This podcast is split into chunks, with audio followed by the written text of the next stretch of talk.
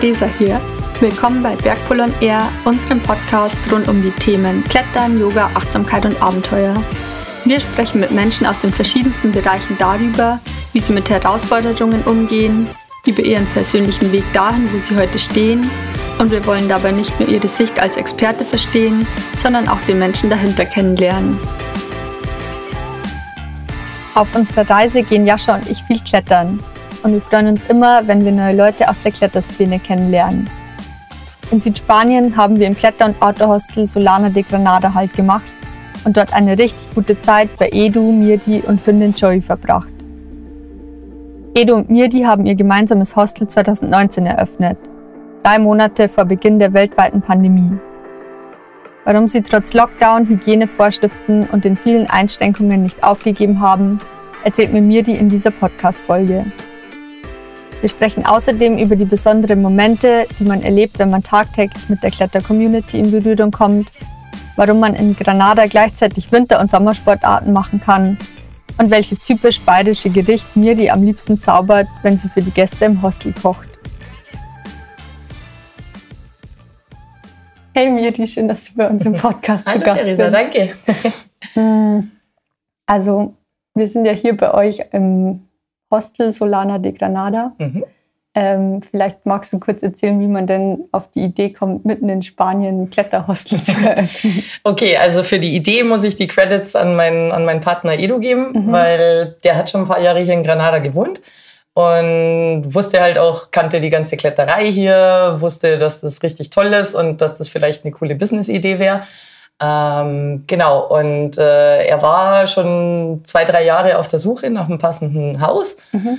Und äh, genau, als wir uns kennengelernt haben, hat er mir das auch schon erzählt und war am Suchen und hat dann drei, vier Monate später das Haus und das Grundstück, wo wir jetzt auch sind, gerade äh, gefunden Mhm. und dachte, das könnte was sein und, und hat es mir halt auch erzählt und so und war auf der Suche nach einem Partner, um das gemeinsam zu machen, weil für einen ist es ein bisschen viel auch und es ist ein sehr großes Grundstück. Und, Mhm. Ja, es ist äh, riesig. ja, genau. Und äh, genau, und ich wollte schon länger aus, aus Deutschland, aus München weg auch Mhm. und schon immer mal Spanisch lernen. Und so kam die Idee zustande, lass uns das doch gemeinsam machen. Das war dann Genau. 2019 wahrscheinlich. Das war 2019, genau. okay. genau. Mm, Und wie ging es dann weiter, nachdem ihr das Haus entdeckt habt sozusagen? Naja, ich kam dann her und habe mir das angeguckt und wie ich es euch eh schon erzählt habe, äh, ich konnte mir das total gut vorstellen hier, Mhm. weil es einfach ein, eine schöne Vibe auch hat, das Grundstück und der Garten und die Felswand, die wir im Garten haben, ist halt unfassbar gut. das ist der Hammer. Und genau, und äh, dann haben wir angefangen halt zu verhandeln und haben dann entschieden, ja, wir, wir kaufen es, sind uns einig geworden mit dem Vorbesitzer. Genau, und dann sind wir Mitte 2019 im August, äh, kamen wir hier an quasi, Edu von Granada hergezogen, ich mein Zeug in München gepackt und runter nach Spanien. Ja, Genau, und haben hier angefangen zu arbeiten. erstmal alles raus wahrscheinlich. Genau, wir haben den Garten, der war ein bisschen Dschungel, da haben wir ganz viel gemacht und dann unten halt das Haus äh, fürs, fürs Hostel gestrichen. Die ganzen Möbel haben wir ja selber gebaut mit Holz, einen Kamin reingebaut und die Bäder halt entsprechend umgebaut, dass die mehr hostelfähig sind, ähm, mit mehr Duschen und so. Und genau, und dann im Dezember 2019 ging's los. Da hat man dann die erste Gruppe aus Deutschland, kam Anfang Dezember. Und ab da waren wir quasi offiziell offen. Cool. Genau. ähm, für jemand, der das jetzt hier nicht sieht, kannst du so die Atmosphäre beschreiben, die für dich hier so herrscht und die es so besonders macht, den Ort hier? Okay, ähm, ja, sind mehrere Aspekte. Also zum einen eben ist ein wunderschöner großer Garten mit einem riesigen Palme mittendrin und eben der großen Felswand dahinter, was schon mal beeindruckend und einfach schön ist. Ähm, das Hostel selber, finde ich, haben wir recht, recht gemütlich eingerichtet. Es ist ja auch kein, nicht so wie so ein großes Stadthostel oder so. Es war ja ein normales Familienhaus Ja. vorher, genau. Und ich finde, das merkt man auch ein bisschen. Dafür hat es aber eine sehr familiäre Atmosphäre. Voll. Wir also haben, äh, in dem Wohnzimmer kommen ja auch immer alle zusammen und sitzen Genau, zusammen. Das genau. voll Ist so ein schön. schöner Gemeinschaftsraum irgendwie Ja. und mit der Küche direkt daneben. Ja. Das ist ja eine sehr soziale äh, äh, Area, äh, sehr soziale Ecke. Ja. Und, ja, Entschuldigung, mein Sprachmischmasch schlägt durch.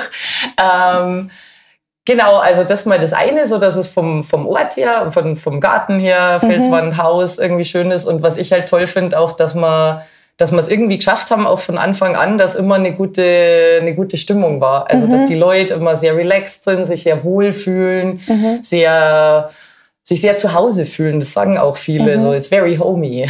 Ja, ab, ah, okay. Ja. Und sagen die auch, an was das jetzt liegt zum Beispiel? Liegt es an eurer Art oder an, an dem, wie das Hostel eingerichtet ich glaub, ist? Ich glaube, so ein bisschen eine Mischung von allem. Mhm. Also ich meine, es ist schön hier. Man hat ja auch tolle Aussicht hier mit den Bergen ja, und dem Sonnenuntergang und, und genau eben, dass das Haus so gemütlich ist irgendwie und, und eben, dass es auch klein ist. Es sind ja, wir haben ja nur zwölf Betten momentan. Mhm. Deswegen sind ja auch nicht jetzt Unmengen an Leute. Das heißt, man kennt auch jeden, man kommt mit jedem schnell in Kontakt irgendwie.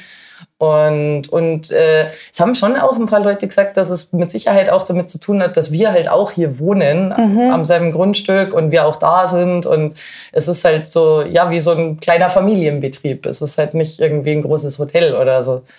Ja. Und das, glaube ich, macht schon einen Unterschied. Und dann, ich meine, ihr seid ja selber Kletterer, das ist halt einfach generell so eine Community, wo man sich halt immer schnell versteht. Und wobei es bei uns, wir haben ja gar nicht nur den Kletterfokus, wir, wir nennen uns ja auch Outdoor and Climbing mhm. Hostel. Mhm. Ähm, weil wir auch natürlich, äh, also Leute rund um Bergsport und Outdoorsport irgendwie, man kann hier auch toll Mountainbiken, Fahrrad fahren, super wandern, schon direkt vom Hostel weg oder dann auch in der Sierra ja. Nevada. Man kann Wassersport machen, äh, man kann richtig in die Berge gehen, also richtig Bergsteigen, Eisklettern und so weiter, Winter, Wintersachen machen. Ähm, genau, deswegen unser Fokus war von Anfang an nicht nur das Klettern, wobei man natürlich das schon so ein bisschen als den Hauptfokus haben. Aber wir haben auch viele einfach nur Backpacker und mhm. die gern wandern gehen und so. Und die Mischung macht's ganz nett eigentlich auch. Ja, das ist cool. Ja. Vor allem die Gegend bietet sich ja auch voll an dass Eben, man ja. nicht nur sich auf Klettern fokussiert. Genau, ich meine, wir haben ein tolles Klettergebiet hier direkt, fängt im Garten an und ja. neben der Haustür. Gab es ja schon Klettersektoren mit irgendwie um die 150 Routen. Aber man kann eben auch toll wandern und du kannst in Granada hier im Winter, kannst an einem Tag alles machen. Das hat man auch schon. Im mhm. ersten Winter bin ich auf Skitour gegangen und am selben Tag, also ich bin mit meinen Ski aus dem Haus gestiefelt und den dicken Sachen und äh, andere sind im T-Shirt zum Klettern und noch ein Pärchen ist Richtung Küste, um einen Surfkurs zu machen. Und das war alles am selben Tag. das kannst du halt nicht überall machen. Ja. Mm, und also für Leute, die jetzt hierher kommen zum Klettern, welche Schwierigkeitsgrade wären hier so glücklich, würde ich jetzt mal sagen? Im Prinzip jeder. Also hier in Cohoyos sind sehr viele bisschen schwierigere Sachen, also so im siebten und achten Grad, französischen Grad. Ähm, Gibt aber auch äh, zwei Sektoren, wo es einfache Sachen gibt, Vierer, Fünfer. Ähm, was ganz toll ist, hier gleich auf der anderen Seite vom Hügel quasi ist ein Riesenklettergebiet Alpha K und dort ist, da sind um die 700 Routen und davon 85 Prozent im sechsten Grad, fünfter, sechster mhm. Grad. Ähm, deswegen, das ist ein totales Paradies für Genusskletterei einfach, auch mit schöner Aussicht und so. Ähm, und dann gibt's in Granada in der Provinz insgesamt so um die 15, 16, 17 Gebiete, wo im Prinzip alles findest, je nachdem, was du suchst. Also es gibt ein paar, die sind richtig hart mhm. und, und welche, wo halt so ein bisschen was von allem ist und eben so wie Alpha K, ein Riesengebiet, wo es ganz viel leichte Sachen gibt. Also eigentlich findest für jeden was. Ja. Cool. ähm, jetzt haben wir vorher schon darüber geredet, dass du das Hostel zusammen mit Edu mhm. führst. Ähm, was sind denn so deine Aufgaben und was sind Edus Aufgaben mhm. hier im Hostel? Ähm, also wir haben uns das so ein bisschen von Anfang an auch aufgeteilt. Äh, ich komme ja aus der IT und habe da viel Projektmanagement mhm. gemacht und so. Deswegen bin ich, was so Organisation und auch IT eben und, und Online und Social Media und so angeht, äh, habe ich dann natürlich ein bisschen, bisschen mehr Vorwissen. Ähm, und Edu ist äh, super... Äh, gut in, in Holzarbeiten. Er macht ja diese, diese Adventure Parks, diese Hochseilgärten. Ach so, echt? Ja, macht er, hat er schon ein paar Jahre hier in Andalusien mhm. gemacht. Äh, genau, deswegen, äh, und der kann einfach alles reparieren und alles bauen. und deswegen haben wir uns da auch super ergänzt von Anfang an irgendwie, weil ich halt mehr so den organisatorischen Part äh, übernommen habe. Mhm. Ich habe die Webseite gemacht, ich habe die, so, mache die Social Media mhm. Accounts ähm, und kümmere mich um Reservierungen und so. Und, und er macht halt hier quasi, kümmert sich um, ums Grundstück, um Garten, um alles, was wir so neu bauen oder renovieren und genau. So haben wir uns das so ein bisschen aufgeteilt. Und er hat ein bisschen mehr auch noch den Kletterfokus, weil er ja auch als Kletterguide schon vorher gearbeitet hat und auch jetzt hier Kurse gibt und so, genau. Und das ergänzt sich ganz gut. Ja. Er bietet auch so Anfänger. Genau, er macht auch so Anfängerkurse, an, ja. Die gehen dann so drei Tage am Stück. Genau, das, sind, das sind drei Tage, jeweils vier Stunden. Mhm. Und da kannst du im Prinzip völlig ohne Vorwissen auch reingehen mhm. in diesen Anfängerkurs. Und die Idee ist, dass du danach äh, im Prinzip alles weißt, halt über, über Sichern, wie man eine Route, wie man, wie man vorsteigt, wie man die Route wieder ab, abbaut. Äh, und genau, dass du halt am Ende im Prinzip selbstständig klettern gehen mhm. kannst mit anderen Kletterern. Mhm. Das ist so der, der Fokus von diesem Anfängerkurs. Ja, und wir machen gut. deshalb nur vier Stunden pro Tag, weil es geht gar nicht so sehr um, um die eigentliche Bewegung am Fels. Das musst dir dann, das lernst du ja eh erst mit der ja. Zeit so richtig. Klar gibt es ein paar Tipps und Tricks, ja. die du lernst, aber das Wichtigere ist das Drumherum, das ganze Handling, die ganze Logistik, die Sicherheit ja. und so. Und, und das ist viel Information, deswegen nur vier Stunden am Tag, weil sonst kriegst du einen Overflow. Ja. ja, das ist schon krass, was das für ein Input an Informationen ist, wenn man anfängt zum Klettern. Wenn man noch gar nichts weiß, eben. Ja. Deswegen machen wir das tranquilo. Mm, was, sind, was macht dir denn so am meisten Spaß an der Arbeit hier im Hostel? Am meisten Spaß macht mir definitiv so der Kontakt mit den Leuten mhm. auch. Und wenn ich sehe, wie so gestern Abend zum Beispiel, als wir unten saßen und alle ratschen und unterhalten sich und es wird gelacht und einer spielt Gitarre und irgendwie und man hat so diese verschiedenen Leute aus verschiedenen Ländern, verschiedene Kultur, dann darüber unterhält man sich natürlich auch viel, tauscht sich aus mhm. und so und das ist für mich so das, was mir so ganz viel zurückgibt irgendwie.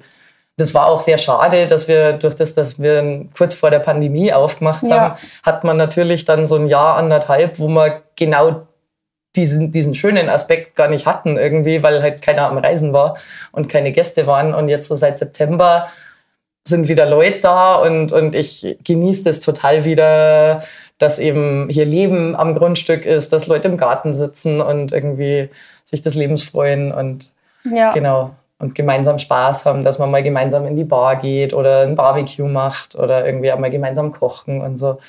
Genau, das ist, das ist so was, was mir ganz viel gibt. Ja. An dem Ganzen, ja. Aber es muss ja voll, also voll der Rückschlag gewesen sein, eigentlich, als dann so die Pandemie losging. Und Natürlich. warum habt ihr trotzdem durchgehalten?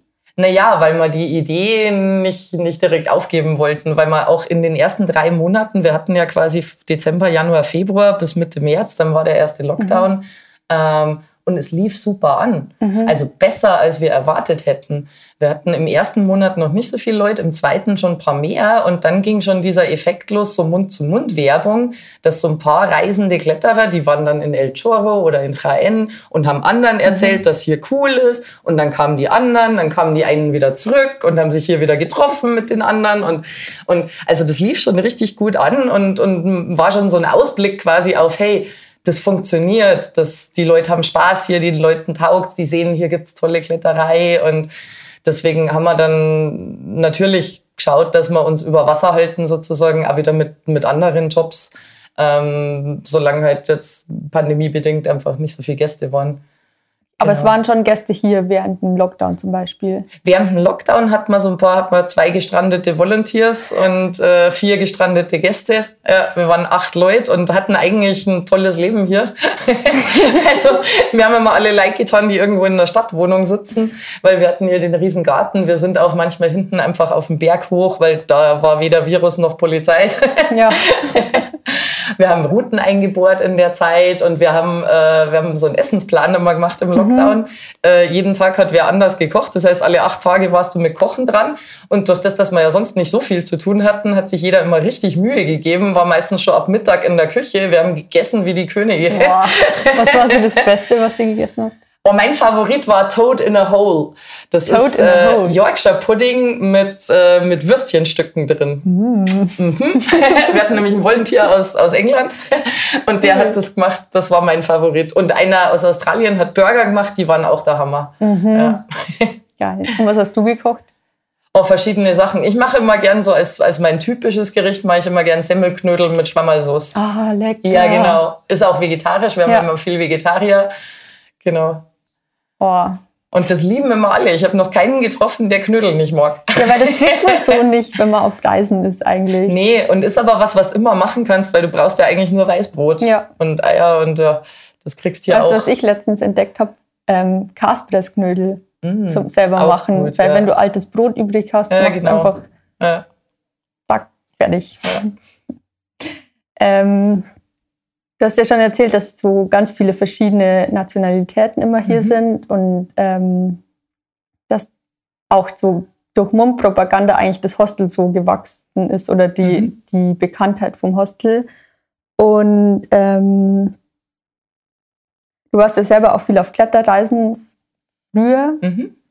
Ähm, was macht denn für dich so die Kletter-Community aus?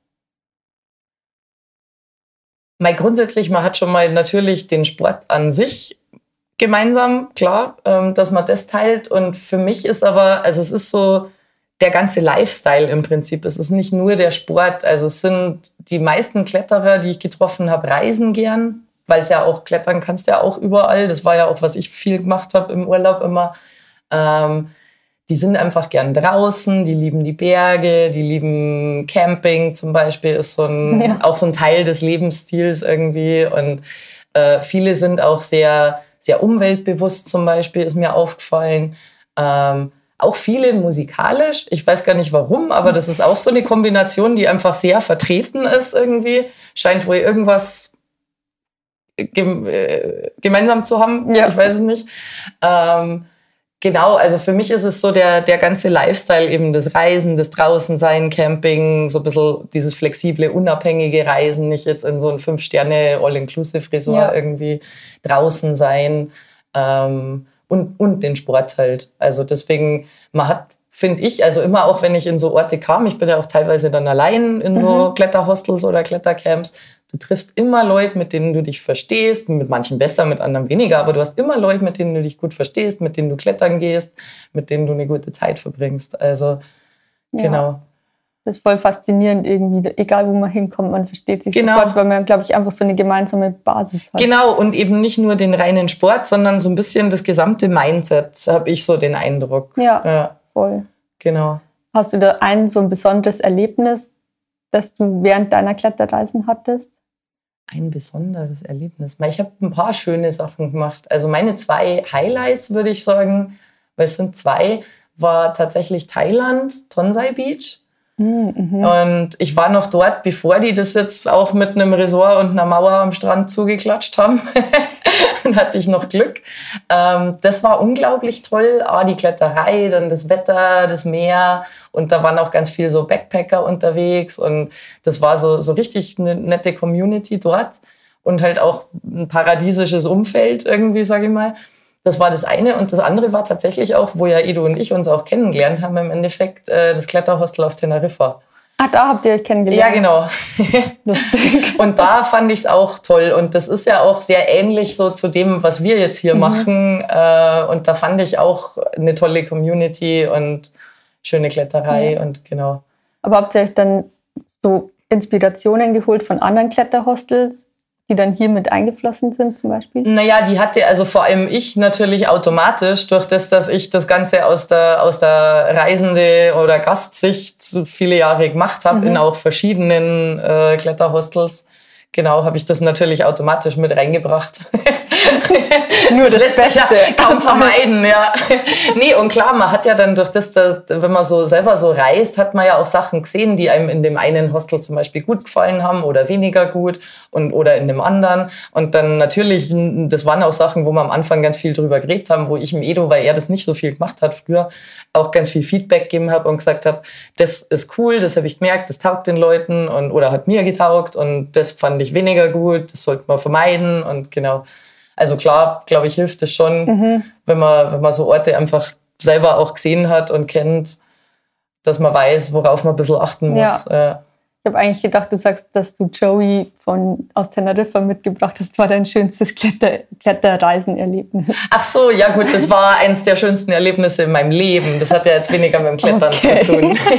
Das war der, mein größter Glücksfall, genau, dass wir da ein paar Hundebabys gefunden haben. Seitdem dein treuer treue Begleiterin. Ja, Und die tatsächlich ja hier die, die Königin des Hauses, ja. wenn man mal ehrlich ist. Voll. okay. Ähm, was heißt eigentlich Solana de Granada? Ah, ja, das haben uns schon ein paar Leute gefragt. Rat doch mal. Also ich vermute, dass es was mit Sonne zu tun hat. Ja, sehr gut. Die Sonne aus Granada. Oder? Fast. Also Solana ist quasi von, von einem Tal oder von einem Berg die Sonnenseite. Mhm. mhm. Und äh, das, das Barrio hier, also der, der, der Ortsteil, mhm. heißt auch Barrio Solana de la Mora. Mhm. Genau, und hier unsere Wand heißt Tajo de la Mora. Mhm. Und, und eben so sind wir da ein bisschen draufgekommen, weil es halt Barrio Solana de la Mora ist. Die Straße heißt auch Calle Solana de la Mora. Und dann haben wir uns gedacht, mei, das klingt eigentlich ganz nett. Und eben selbst wenn man kein Spanisch spricht, soll, hat irgendwie jeder schon mal gehört, dass das so die Sonne ist. Deswegen dachten wir uns, das assoziieren dann auch nicht Spanischsprecher wahrscheinlich schon so ein ja. bisschen und klingt natürlich gut. Also im Prinzip, wenn man es übersetzen würde, ist es die Sonnenseite Granadas. ja, es ist auch wunderschön hier, wenn die Sonne scheint. Also wirklich, wir waren eben. ja gestern klettern und ja. das war der Hammer. Ja.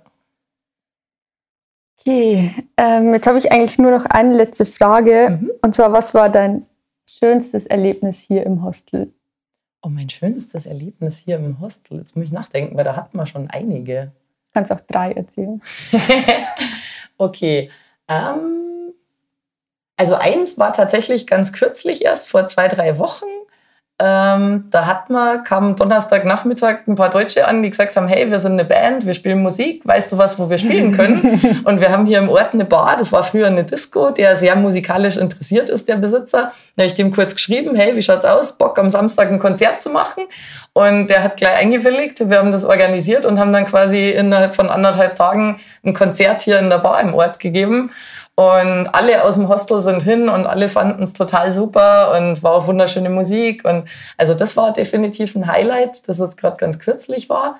Für mich ein persönliches Highlight war auch letztes Jahr im November habe ich in derselben Bar eine elektronische Musikparty mhm. organisiert. Da haben wir aufgelegt mit Plattenspielern und so, ich bin der DJ. Ähm, das war auch top, weil da hat man auch so eine nette Gruppe hier im Hostel aus verschiedenen Ländern, die alle total Party gemacht haben. Geil, ja. genau.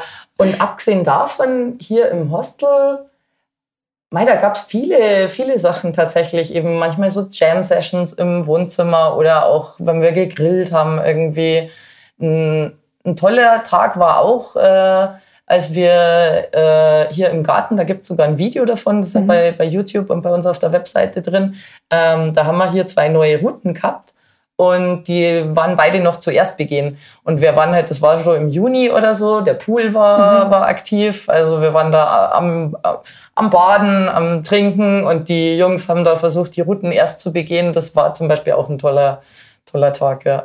Cool, ja, das klingt nach einem perfekten ja. Tag im Climbing Hostel eigentlich. Ja, genau. Und wir hatten letzte Woche auch so einen Tag, wo sie auch hier eine Route erst begangen haben und auch Barbecue gemacht haben und so. Das sind so die, diese totalen Zuckerltage, sage ich mal, so die Kirsche auf der Sahne, wo einfach alle so hier auch im Garten rumwuseln und klettern und irgendwie sich des Lebens freuen. Ja, genau. Voll schön. Hm. Ja, ich hoffe, dass ihr noch viele gute Jahre hier mit eurem Hostel Hoffen habt. ja. Und kannst du sagen, was du dir so für die Zukunft wünschst?